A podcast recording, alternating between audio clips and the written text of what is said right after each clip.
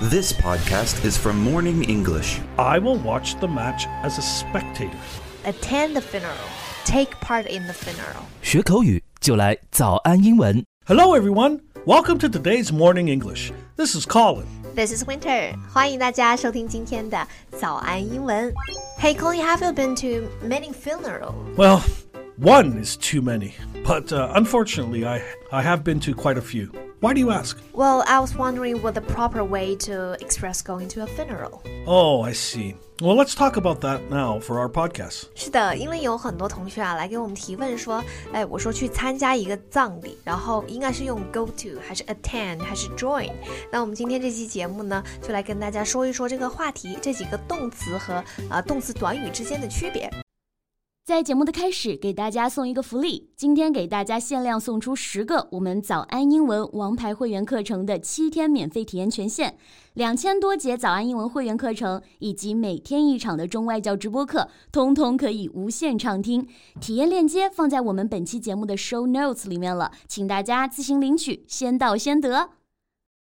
So, to express going to a funeral depends on what you're going to be doing there. What? Well, we could just use the verb attend if you are just there to watch. So I could say, I will be attending a funeral this afternoon. Right. Or if it happened in the past, you might say, Last week I attended his funeral. But what about saying, I will take part in his funeral? Uh, well, that's, uh, that's very different. How? Well, it means you have a specific job or duty to perform for the funeral. Oh, okay. So, like if I was speaking at the funeral. Right, right, right. Or, you know, helping with seating people or maybe uh, helping carrying the casket or, or just helping in any way, really. 啊，就是我们平常说的去参加葬礼。如果我们只是去嗯悼念，right，就用呃 attend the funeral，attend the funeral。但是如果是你要去呃帮助亲友做一些什么事情，比方说呃致辞、献花圈，或者是帮亲友帮忙做一些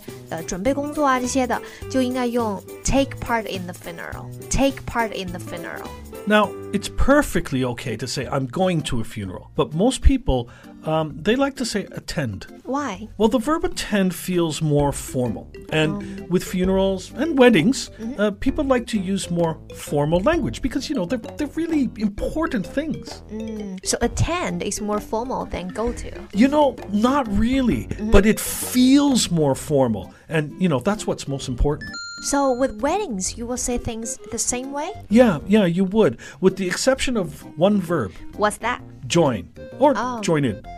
Um, we can use this for a wedding, but not really very well for a funeral. Because join feels too casual for a funeral. Right. You can join with people in this way. For example, um, I will join the mourners at the funeral, but I wouldn't say join the funeral.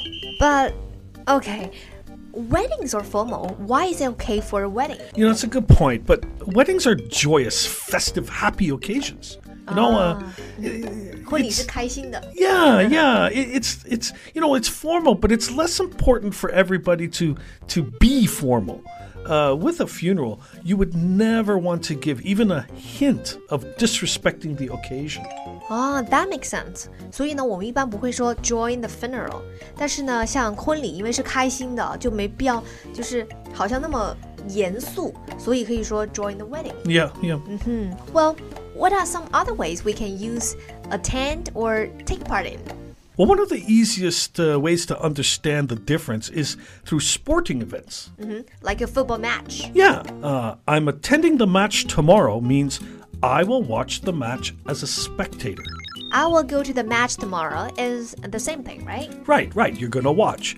But I will take part in the match tomorrow means you will play in the match. Um, that you're a player. Right, right, right. Okay, I'm attending the match 是我会去看比赛，attend the match 是去看，对吧？当观众。 Yes. I will take part in the match 是我会去参加比赛，be part of the match。 That's right. 嗯，What if I say I will join the match tomorrow？ Well, that also gives the impression that you are playing in the match, but it could also mean just watching. How would you know which one they mean? Well, you know the person and you know the match, so usually it's obvious. Uh, if I say I'm joining the match tomorrow and you know the match is women's volleyball, then obviously I'm not playing. And if all that is not obvious, Well, you just ask, Oh, are you playing? I see. So, Colin, are you playing in the women's volleyball match tomorrow? That's all for today. OK, I'm just kidding. 好，以上就是我们今天节目的全部内容。大家是不是听着也有点晕呢？我们今天其实就比较了几个词：go to、join、take part in、attend。Right? Yep. 今天的节目就到这里了。如果节目还听得不过瘾的话，也欢迎加入我们的早安英文会员。